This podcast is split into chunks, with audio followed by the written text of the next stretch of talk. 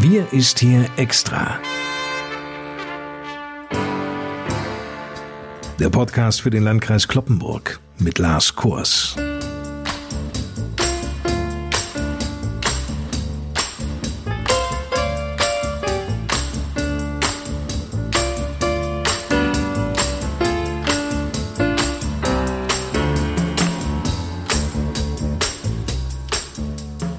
Zusammen. Das, was viele von uns schon ahnten, wurde Mitte der Woche nach den Gesprächen zwischen Kanzlerin und den Regierungschefs der Länder Gewissheit. Der Teil-Lockdown wird fortgesetzt. Mehr noch, er wird noch weiter verschärft, immer natürlich mit dem Ziel, dass wir von diesen hohen täglichen Infektionszahlen endlich wieder runterkommen. Was diese Maßnahmen, die nun ab dem 1. Dezember gelten, für uns hier im Landkreis Kloppenburg bedeuten, das werden wir in dieser Ausgabe unseres Podcasts ausführlich mit Landrat Johann Wimberg besprechen, der sich aus seinem Büro im Kreishaus an der Kloppenburger Eschstraße meldet. Seit Beginn der Pandemie veröffentlicht das Robert Koch Institut Tag für Tag die neuesten Corona-Infektionszahlen. Heute vermeldet das RKI 22.806 Neuinfektionen binnen 24 Stunden. Damit steigt die Gesamtzahl auf über eine Million. Zugleich registrierte das Institut mit 426 Coronavirus-Toten einen neuen Spitzenwert binnen eines Tages. Fast 3900 Menschen aus dem Landkreis Kloppenburg haben sich mit dem Covid-19-Virus infiziert. Glücklicherweise, so muss man sagen, sind die allermeisten inzwischen wieder gesund. Die Sieben-Tages-Inzidenz für den Landkreis Kloppenburg liegt an diesem letzten Freitag im November bei 241. Sie merken, von dieser magischen Zahl 50 sind wir noch meilenweit entfernt. Die Sieben-Tages-Inzidenzzahlen im Landkreis Kloppenburg sind aber niedersachsenweit immer wieder mit am höchsten. Herr Wimberg, können Sie sich eigentlich erklären, woran das liegt? Ja, Herr Kors, das ist nicht ganz so einfach zu erklären, weil viele Faktoren eine Rolle spielen. Schauen wir mal zurück. Im November ist die Sieben-Tages-Inzidenz des Landkreises zeitweise zunächst sogar gesunken. Am 16. Äh, November hat das Niedersächsische Landesgesundheitsamt einen Wert von 225 berechnet. Beim Robert Koch Institut lagen wir mit der Inzidenz sogar zeitweise unter 200. Zuvor hatte der Landkreis Kloppenburg, das rufe ich in Erinnerung, auch bereits Werte von knapp 370. Ja, am 19. November wurden unserem Gesundheitsamt dann innerhalb eines Tages 195 neue Fälle in mehreren alten Pflegeheimen gemeldet. Das war natürlich ein herber Rückschlag in der Entwicklung und ab diesem Zeitpunkt sind die Inzidenzwerte natürlich auch wieder deutlich angestiegen. Wir verzeichnen zudem immer noch viele Infektionen im privaten Bereich und ein durchaus flächendeckendes Geschehen, das fast alle Gemeinden im Landkreis Kloppenburg betrifft. Also es gibt keine ganz bestimmte Gemeinde, wo es nur und ausschließlich um Infektionen geht. Es gibt Gemeinden, die stärker betroffen sind, andere, die weniger stark betroffen sind, aber insgesamt haben wir ein flächendeckendes Geschehen. Und das macht die Sache auch insgesamt schwierig. Denn jede infizierte Person ist potenziell durch Kontaktpersonen auch eine weitergebende Person, was das Virus betrifft. Und deshalb ist das umso schwieriger, wenn man das flächendeckend so feststellen muss. Nun wissen wir ja, dass Landkreise die Erlasse von Bund und Ländern auch noch verschärfen dürfen, wenn es die Situation erfordert. Denken Sie denn angesichts dieser Lage auch über eine Schließung der Schulen und Kitas nach? Herr Kors, ja, darüber hätten wir ja eigentlich schon längst nachdenken müssen bei einer Inzidenz von 370. Das haben wir da nicht getan, das tun wir auch also jetzt nicht, wo wir unter diesem Inzidenzwert liegen. Wir haben ja, als es um die Inzidenzzahl um 300 ging, bei uns das sogenannte Szenario B eingeführt, also Unterricht in geteilten Klassen. Ein Teil der Schüler wird in die Schule kommen, ein anderer Teil verfolgt Unterricht digitalisiert von zu Hause. Und das funktioniert nach meiner Einschätzung in den allermeisten Fällen auch sehr gut. Wir konnten uns in dieser Woche davon auch einen Eindruck machen. Ich bin einer Einladung gefolgt der Schulleiterin Frau Uwe Jansen in dem Clemens-August-Gymnasium hier in Kloppenburg. Und das war schon sehr beeindruckend, auch wie Schülerinnen und Schüler mit dieser Situation umgeht. Wir hatten tatsächlich auch eine Klasse, wo nicht der Lehrer im Klassenraum war, sondern der von zu Hause aus Französisch unterrichtete, weil er gehandicapt eben nicht in die Schule kam, aber von zu Hause aus Unterricht machte, sehr engagiert. Und das war schon eine ganz besondere Situation. Die Schülerinnen und Schüler haben da wirklich sehr diszipliniert und engagiert mitgearbeitet. Es funktioniert also. Und äh, somit kann ich sagen, das, was wir dort gesehen haben, war schon recht gut organisiert und vorbildlich. Und somit äh, kriegen wir auch Feedback aus anderen Schulen. Insgesamt kann man sagen, das Szenario B hat sich hier eingespielt und wird auch fortgesetzt bis zu den Weihnachtsferien allemal in den Schulen und Kindertagesstätten. Und danach muss man weitersehen, wie sich die Situation dann entwickelt hat. Darauf legen, wie gesagt, auch Bund und Länder großen Wert, dass eben diese Einrichtungen, solange es eben geht, geöffnet bleiben. Und ich teile auch diesen Wunsch und diese Einschätzung. Inwieweit ändern sich jetzt die Weihnachtsferien?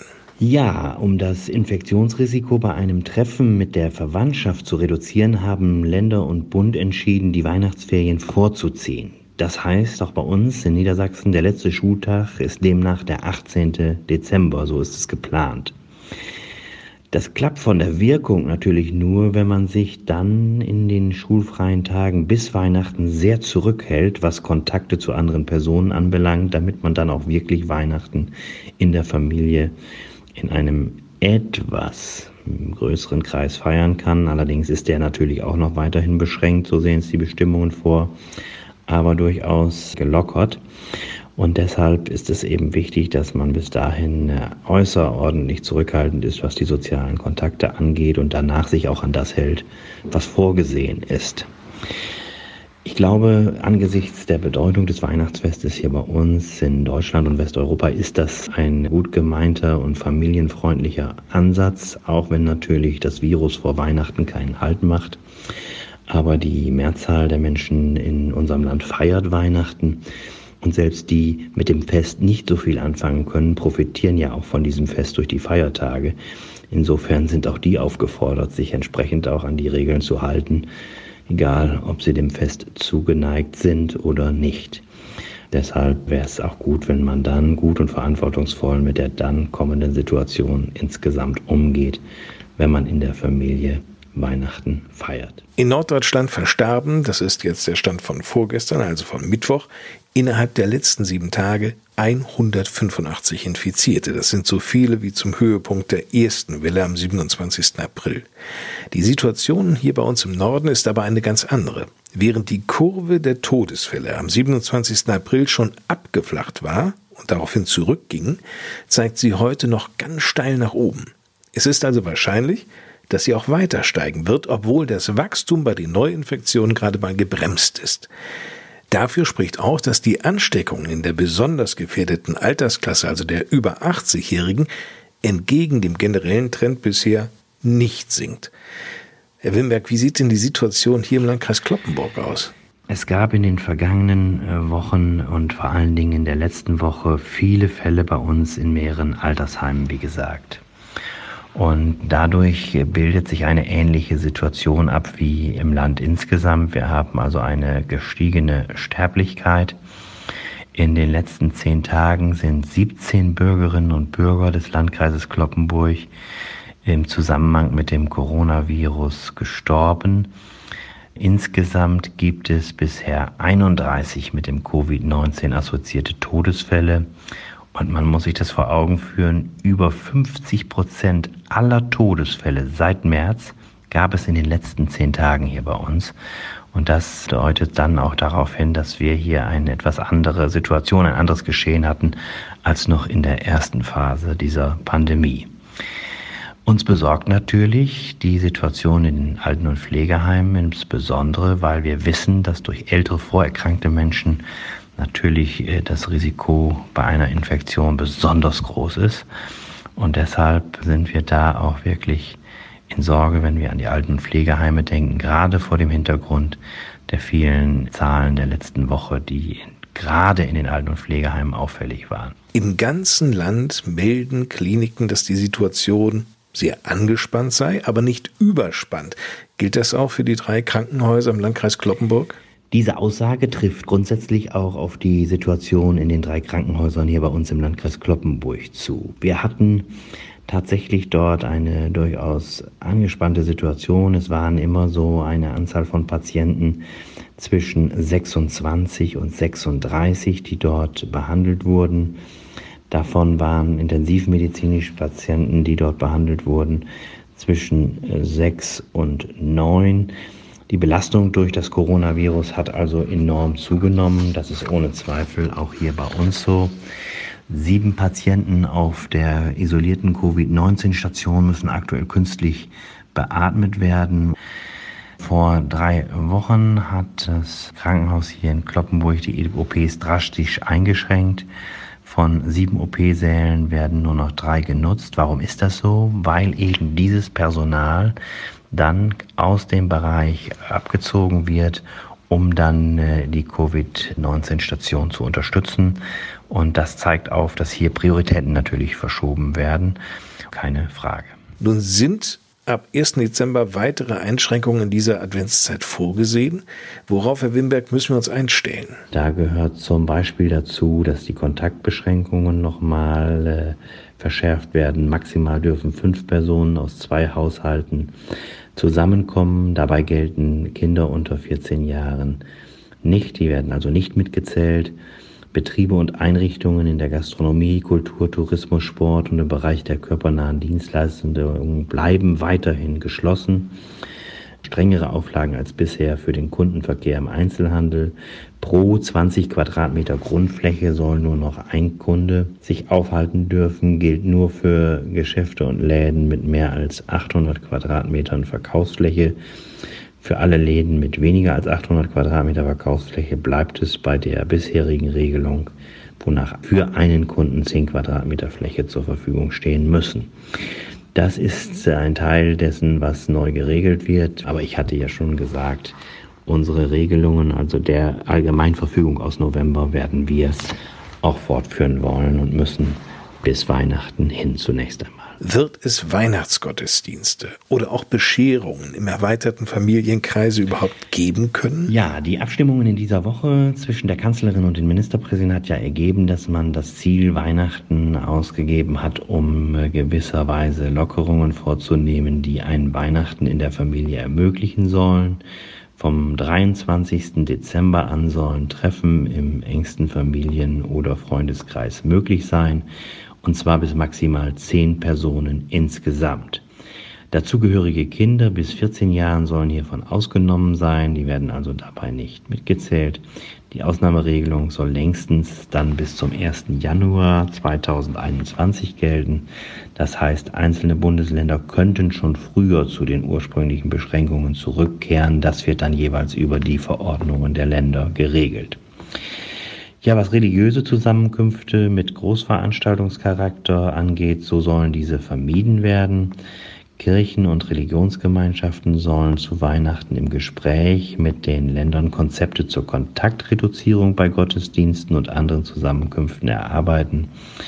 Also es wird schon Weihnachtsgottesdienste geben, aber auch das wird deutlich anders sein als in den vergangenen Jahren denn das wird dem Corona-Geschehen angepasst werden müssen.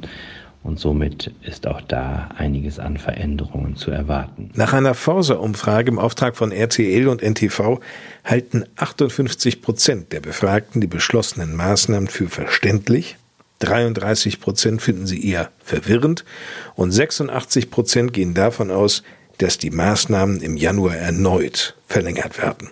Wie stehen Sie denn eigentlich diesen Maßnahmen gegenüber? Ja, ich bin immer sehr zufrieden, wenn man sich zwischen Bund und Ländern verständigt auf größtmögliche einheitliche Regelungen, auf eine Linie, die die Menschen auch nachvollziehen können und die dann eine große Verlässlichkeit für den Bund und die Länder mit sich bringt. Das hat auch etwas mit dem Verständnis und der Akzeptanz der Maßnahmen zu tun. Für uns ändert sich so sehr viel gar nicht, denn wir haben ja bereits in der vergangenen Zeit und in den vergangenen Wochen Maßnahmen ergriffen, die jetzt Bestandteil dieser Absprachen zwischen der Bundeskanzlerin und dem Ministerpräsidenten geworden ist. Denken wir zum Beispiel an die Beschränkungen in den Schulen, an den geteilten Unterricht oder andere Dinge. Das gibt es ja bei uns schon längst. Und äh, da werden jetzt Nachjustierungen vorgenommen, die dann in den Ländern oder teilweise bundesweit gelten sollen. Also vieles von dem haben wir schon längst hier bei uns. In den paar Punkten, wo noch äh, nachjustiert werden muss, tun wir dies, soweit es nicht die Verordnung regelt, auch durch unsere Allgemeinverfügung des Landkreises. Aber so ganz viel ändert sich für die Bürgerinnen und Bürger nicht. Und das, was sich ändert, haben wir ja auch in diesem Podcast bereits schon ansatzweise thematisiert. Vielen Dank, Johann Wimberg. Wenn Sie Fragen rund um das Thema Corona und die neuen Erlasse haben, schauen Sie doch einfach mal auf der Homepage des Landkreises Kloppenburg vorbei unter www.lkclp.de. Dort finden Sie viele Hintergrundinformationen und natürlich auch die Inhalte sämtlicher Erlasse. Möchten Sie lieber oder zudem noch mit einer Mitarbeiterin oder einem Mitarbeiter im Kreishaus darüber sprechen, so wenden Sie sich bitte an das Bürgertelefon des Landkreises Kloppenburg. Das erreichen Sie auch am Wochenende jeweils zwischen 9 und 12 Uhr unter 04471 für Kloppenburg und dann 1 und viermal die 5. 04471 für Kloppenburg und dann 1 und viermal die 5. Dank Ihnen für Ihr Interesse an dieser 33. Sonderausgabe unseres Podcasts Wir ist hier extra für den Landkreis Kloppenburg. Mein Name ist Lars Kors und ich gebe an dieser Stelle noch einmal ab an Landrat Johann Wimberg zu seinen Schlussgedanken. Am Sonntag zünden wir die erste Kerze an und die Adventszeit beginnt. Advent, das ist die Vorbereitungszeit auf Weihnachten und die Zeit der geduldigen Erwartung auf das, was da kommen wird.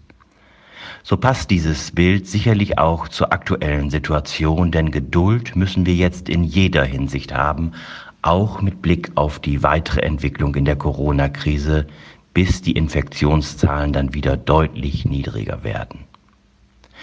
Advent ist die Zeit der sehnlichen Erwartung und der Wünsche mit Blick auf Weihnachten. Welche Wünsche haben Sie? Dazu passt dann vielleicht auch ein Titel von Udo Jürgens, der 1993 veröffentlicht wurde und der nicht nur den jüngsten Zuhörern gefallen könnte. Schreib deine Wünsche in einen Brief. Sicherlich wünschen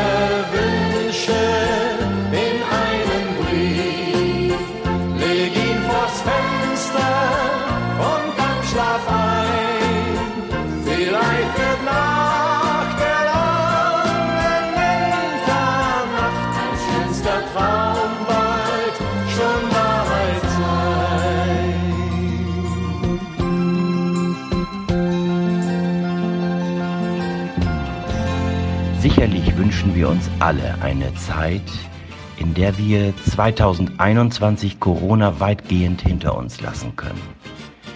Ich wünsche Ihnen heute ein ruhiges und erholsames Wochenende und einen angenehmen Start in diese Adventszeit, die sicherlich anders werden wird als jede zuvor. Ich freue mich schon auf das nächste Mal in diesem Podcast oder wo wir uns auch immer hören oder sehen werden. Passen Sie auf sich auf und auch auf Ihre Mitmenschen und bleiben Sie gesund und zuversichtlich. Bis bald. Tschüss.